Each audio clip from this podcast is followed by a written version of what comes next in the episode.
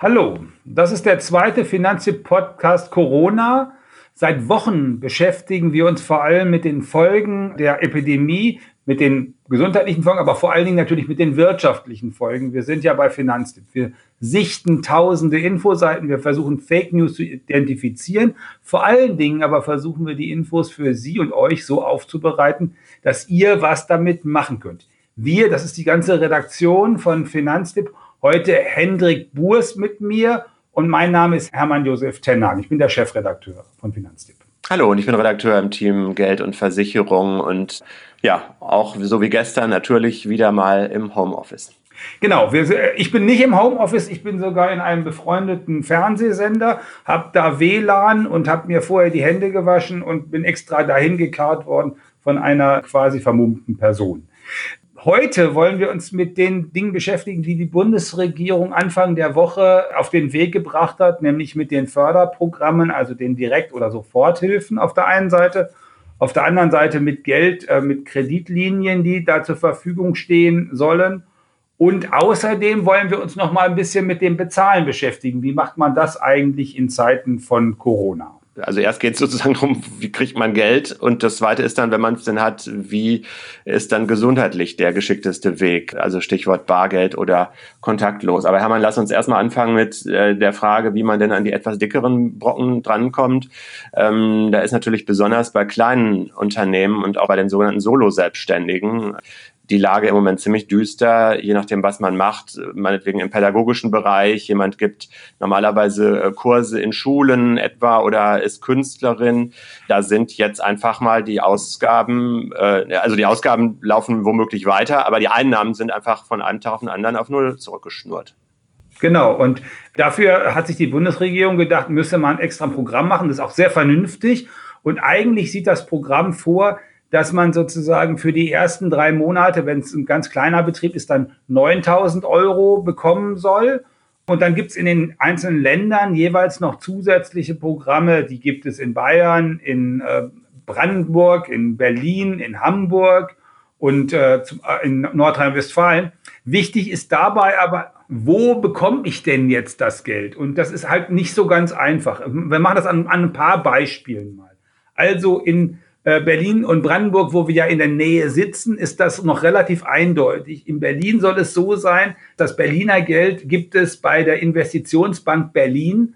Und zwar ab Freitag 12 Uhr soll man da online Anträge stellen können auf der Homepage dieser Investitionsbank Berlin. Nicht vorher, die schreiben extra drauf, wer vorher einen Antrag stellt. Das wird einfach nicht berücksichtigt, weil die müssen versuchen, das zu kanalisieren. Und vorher nachzugucken, wo man hin muss, ist überhaupt eine der entscheidenden Geschichten. Wir haben unseren Blogbeitrag, den wir für die Unternehmen und für die Kleinunternehmen gemacht haben, extra nochmal so aufgebohrt und das wird dann so strukturiert sein, dass man überall eine Linkliste findet, wo man denn jetzt konkret hin muss, weil das nichts ist blöder, als wenn man sich einen halben Tag Zeit nimmt und versucht verzweifelt, eine Bank oder eine Behörde oder so zu erreichen für dieses Geld und man hinterher gesagt bekommt, hey, Edgy, du bist an der falschen Stelle. Auf jeden Fall. Und es gibt eben ja auch viele Informationsquellen, die man dann individuell für sich auch sortieren muss. Also es gibt ja neben den Landesregierungen, neben den Förderbanken oder auch den Bürgschaftsbanken, das ist ja auch nochmal ein Unterschied. Die einen sind äh, staatlich, die anderen sind äh, sozusagen selbst getragen aus der Privatwirtschaft. Gibt es dann natürlich noch die Handelskammern, die Handwerkskammern, die da im Moment auch viele Informationen online haben und selbstverständlich auch die Branchenverbände, denn die wissen im Zweifel, also wie zum Beispiel im Bereich äh, Tourismus und äh, Gastro natürlich noch konkreter, wo da der Schuh drückt oder wo man vielleicht auch noch besondere Hilfen in Anspruch nehmen kann. Genau, vielleicht gehen wir noch mal einen Schritt zurück und sagen, es gibt nämlich zwei Sorten von Hilfen. Die eine Sorte Hilfe ist direktes Geld. Also da soll es ja jetzt die 9000 Euro von der Bundesregierung geben. Da gäbe es zum Beispiel 5000 Euro in Berlin von der Investitionsbank Berlin.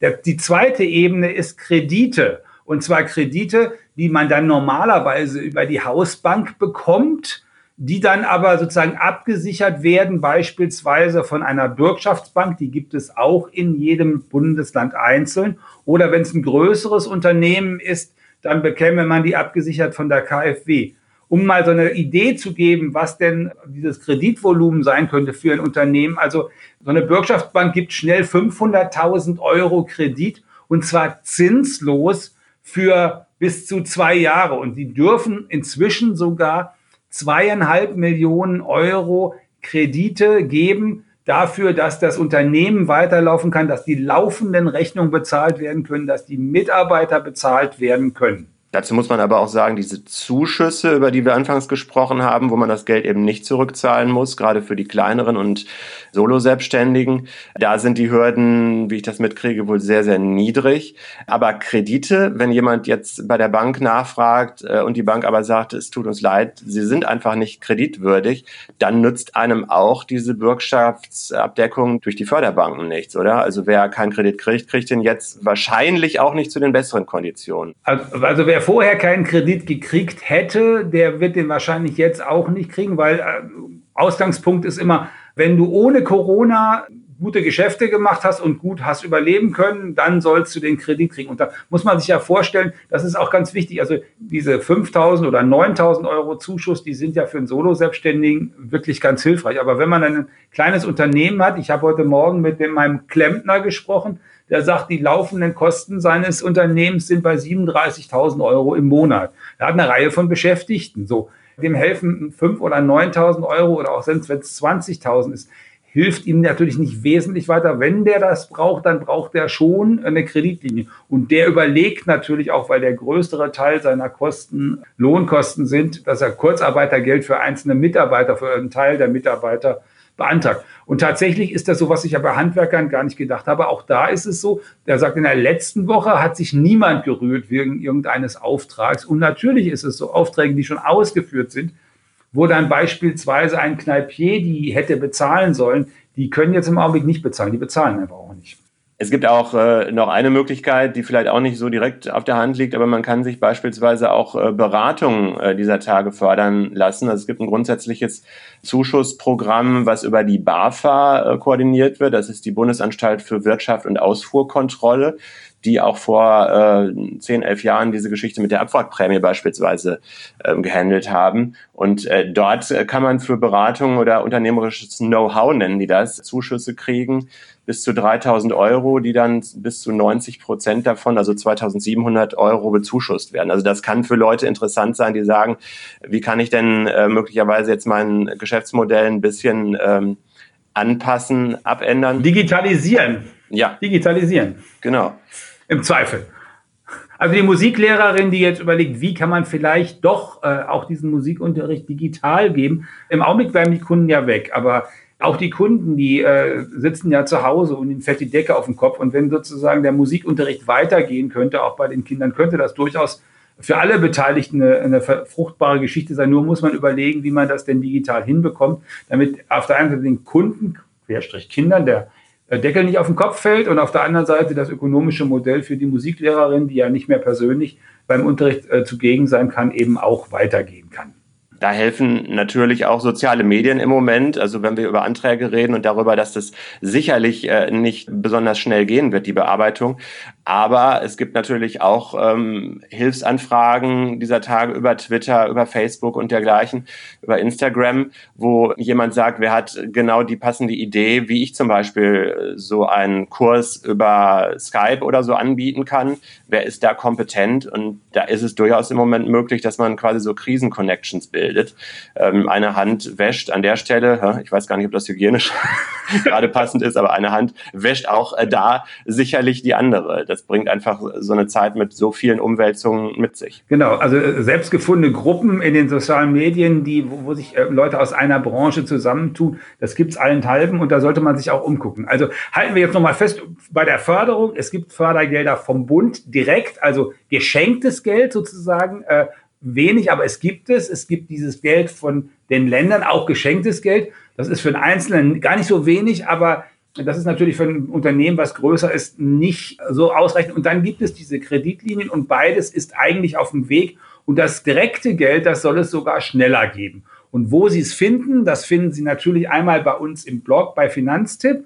Und natürlich sollten Sie aber vorher, bevor Sie da losziehen und äh, einmal im Netz unterwegs sein, nachdem Sie den Blog gelesen haben und schauen, ob das auch die richtige Stelle ist, bei der Sie Ihre Hilfe bekommen. Dann habe ich noch eine andere, äh, nein, eigentlich habe ich noch zwei Episoden von heute, die ich gefunden habe, die ich ganz wichtig finde. Eine was mir, was mir gar nicht so klar war, wir haben im letzten halben Jahr sehr intensiv immer darüber, oder im letzten Jahr intensiv darüber geredet, dass die Leute sozusagen vorzeitig in Rente gehen können, ohne große Rentenabzüge oder vielleicht sogar mit Abzügen und in Rente gehen. Und dass es ganz viele Leute gibt, die sozusagen jetzt sagen, mit 63 äh, in Rente gegangen sind und dann, dann noch ein bisschen nebenher verdienen, so einen 450-Euro-Job. Und die sind eigentlich ziemlich gekniffen, weil diese 450 Euro Jobs, die werden einfach nicht, äh, da gibt's keine, keine Förderung dafür, da kann man kein Kurzarbeitergeld beziehen, man kann nichts machen. Aber es gibt ja einen Teil von denen, die werden dringend gesucht. Also wenn, wenn Sie dann zum Beispiel in der Krankenpflege sind oder äh, in so einem medizinischen Bereich, wo Sie gerade dringend gesucht werden, dann ist das Umgekehrte der Fall. Die haben tatsächlich in der Bundesregierung jetzt beschlossen, dass man, also da kann man eigentlich nur 6.300 Euro im Jahr nebenher verdienen. Ansonsten wird das von der Rente abgezogen. Das soll nicht mehr gelten für die Berufe, wo wir dringend die Leute brauchen. Soll man in diesem Jahr bis zu 45.000 Euro nebenher verdienen? Also man kann im Grunde wieder voll arbeiten.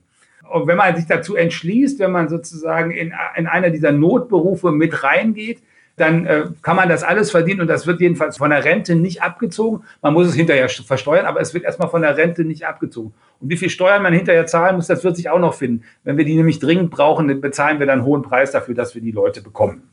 Das sind also Leute, die aus dem Ruhestand sozusagen jetzt nochmal aktiviert ja, werden genau. und mit ihrem Wissen weiterhelfen können. Die aus dem Ruhestand zurückgeholt werden. Und ich finde, das ist, das ist ganz toll, weil die können tatsächlich im Augenblick äh, wirklich weiterhelfen. Und wenn sie dann eben auf der einen Seite wirklich weiterhelfen können und auf der anderen Seite das tatsächlich für sie auch äh, wirtschaftlich sich nochmal lohnt, ist das ja gut. Dann haben wir, haben wir am Anfang gesagt, mit dem Bezahlen, da hat sich was verändert. Du hast da irgendwie sozusagen in den, in den Daten mal nachgeschaut, wie sich das entwickelt hat. Genau, also die ähm, deutsche Kreditwirtschaft, also die Banken haben gesagt, im Dezember war es noch so, dass ungefähr ein Drittel der Bezahlvorgänge mit der Girocard, also was landläufig EC-Karte genannt wird, ein Drittel davon waren kontaktlos. Und jetzt in den vergangenen Tagen ist es schon ungefähr auf die Hälfte hochgegangen, weil viele Leute das natürlich äh, praktisch finden, dass man nicht erst an einem Terminal noch groß rumwirtschaften und tippen muss, sondern die Karte wirklich auflegt und äh, dann wieder einsteckt. Und äh, das ist tatsächlich, ich meine, wir haben ja die Verkäuferinnen und Verkäufer, die ja da sozusagen heroisch immer ähm, an ihrer Kasse sitzen müssen und sich von uns anpusten lassen wenn, während wir da einkaufen und alles das, was wir machen können, um denen ein bisschen weiterzuhelfen, ist ja nun wirklich sinnvoll. Und tatsächlich ist kontaktloses Bezahlen äh, eine super Möglichkeit, unsere Geldökonomie am Laufen zu halten. Und auch beim Bäcker kann man kontaktlos bezahlen. Bei meiner Bäckerin ist das auch so. Da kann man jetzt einfach kontaktlos bezahlen. Und meine, man, nach meinem Eindruck werden diese, diese Arme, die man rumschwenken kann, wo diese Geräte drauf sind, die werden immer länger, damit wir immer weiter von der Kassiererin weg sein können während wir das bezahlen. Das ist auch gut so. Ich habe äh, also tatsächlich in einem, ich glaube, es ist ein Drogeriemarkt, habe ich etwas gesehen. Da haben die einfach vor den Kassen Europaletten hingestellt, so drei oder vier davor sozusagen und haben so eine Decke drüber gelegt, damit die Leute sozusagen weiter von der Kassiererin weg sein müssen, während sie da bezahlen. Also sozusagen, dass die ein automatischer Sicherheitsabstand von nochmal 60, 80 Zentimeter zusätzlich dazu kam, damit eben nicht angehaucht werden muss, während man bezahlt. Und gleichzeitig war natürlich dieses Bezahlen, dieses Kontaktlose möglich. Und das ist wirklich so einfach. Eigentlich sollte das im Augenblick, wo immer es geht, jeder machen, dass man diese kontaktlosen Bezahlmöglichkeiten nutzt. Ähm, und es gibt nur einen Bereich, in dem das für die Leute natürlich sehr nachteilig ist. Äh, wenn sie ihrer, in ihrer Dorfkneipe, da dürfen sie ja nicht mehr essen gehen. Aber viele Leute wollen, äh, also einmal, weil sie ja zu Hause arbeiten, ist das gut, wenn man dann nicht auch noch äh, kochen braucht, sondern man würde vielleicht, manche Leute wollen ja dann gerne kochen, aber andere, zum Beispiel ich, äh, wollen dann nicht unbedingt jeden Tag gerne kochen. Und dann würde man sich auch was zu essen bestellen.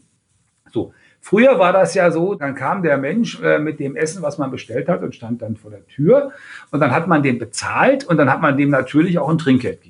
Und jetzt ist das so. Aber das sind ja gerade in diesen Zeiten äh, ja potenzielle Superspreader. Also wenn jemand überall ausliefert, kommt er mit x Leuten am Tag in Kontakt und das ist ähm, für Corona natürlich auch ein Fest.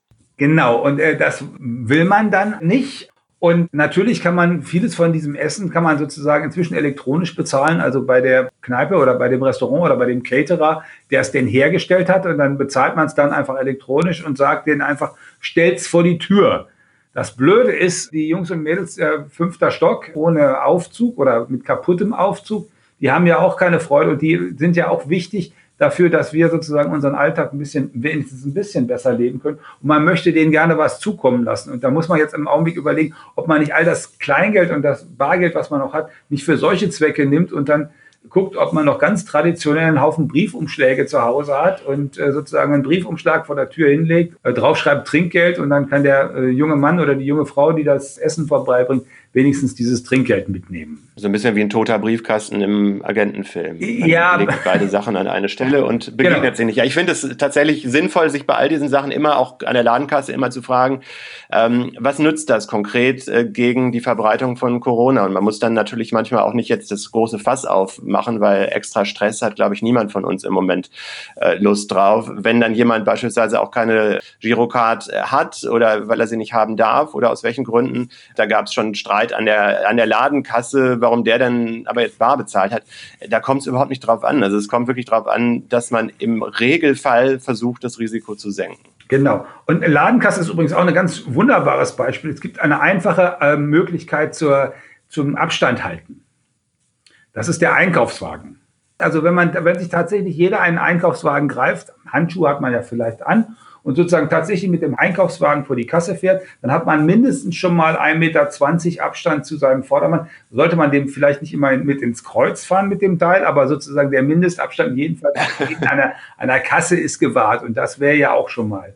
Ähm, das wäre mal ein Fortschritt, statt jemand anzupupen, einfach den Einkaufswagen als natürliche Barriere zu nehmen und auf diese Art und Weise den Abstand zu den anderen Leuten zu äh, behalten. Und die Einkaufswagen gibt es im Supermarkt immer genug. Nach meinem Eindruck wenigstens. Heute haben wir drei Geschichten erzählt, nämlich einmal, wo man die direkten Hilfen herbekommt vom Bund, die 9000 Euro für Solo-Selbstständige kleine Unternehmen und die Tausende Euro von den Ländern. Bei wem bekommt man die? Findet man im Blog und äh, finden Sie auf den Seiten der jeweiligen Behörden. Wir haben gesagt, wo man die Kredite herbekommt, nämlich bei der Hausbank von der Kreditanstalt für Wiederaufbau oder den Bürgschaftsbanken. Und wir haben uns mit dem keimfreien Bezahlen beschäftigt. Wie macht man das eigentlich in Zeiten von Corona? Könnt ihr, können Sie alles nachlesen bei uns im Finanztipp-Blog und natürlich in unserem wöchentlichen kostenlosen Newsletter, den wir Ihnen sehr ans Herz legen. Bitte, bitte abonnieren. Und dann haben wir natürlich heute auch wieder die Losung des Tages. Die ist Einkaufswagen statt, statt Einkaufskorb. Genau. Ja, ansonsten sagen wir einfach auf Wiederhören. Wir, äh, das sind heute gewesen Henrik Burs und Hermann Josef Tenhagen. Bleiben Sie gesund.